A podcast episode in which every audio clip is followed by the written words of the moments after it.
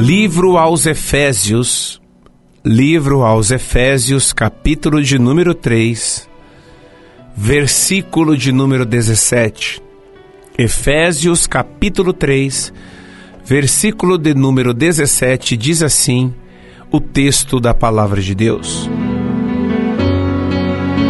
Para que Cristo habite pela fé nos vossos corações, a fim de estando enraizados e fundados em amor, podedes perfeitamente compreender com todos os santos que qual seja a largura e o comprimento, a altura e a profundidade.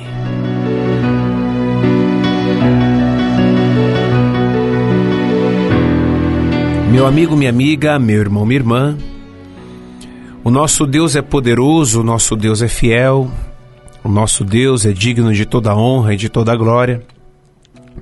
Ele sempre tem nos fortalecido, nos abençoado, mostrado o seu poder e a sua grandeza em nossas vidas. Cada vez mais nós temos visto quanto o Senhor, Ele nos ama. E é claro, em cada momento, em cada instante, Ele tem mostrado, meu irmão, minha irmã, o quanto Ele pode mudar a nossa história. Deus é mais forte que a morte, Ele é mais forte do que os nossos pecados, do que a nossa tristeza. E nós precisamos ter essa certeza no Espírito Santo do Senhor. E o Senhor a cada dia vai confirmar isso em nossos corações.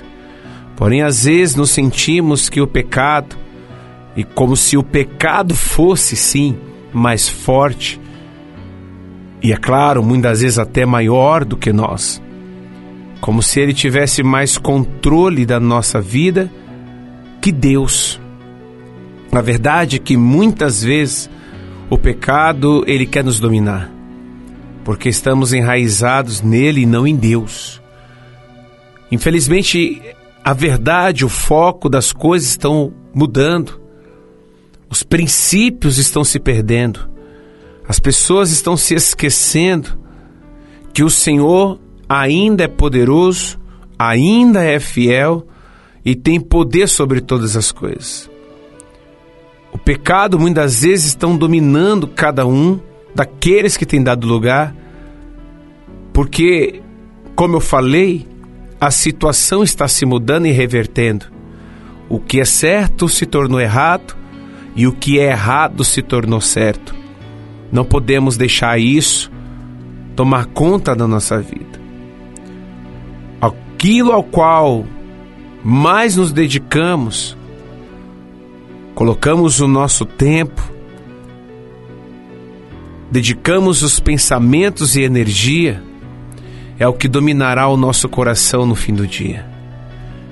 E por isso que para muitos é impossível resistir uma tentação Pois quando o coração está enraizado no pecado, a única coisa aparente é ceder a ele. Deus quer mudar a nossa vida, nos dar um novo coração e nos raizar no amor dele. Quando a provação ou tentação vir ao nosso coração, correrá para Cristo de forma instantânea. Deus quer que estejamos totalmente entregue a Ele pois somente assim o conhecemos melhor a cada dia. Deus é poderoso, meu amigo, minha amiga, e muito mais forte.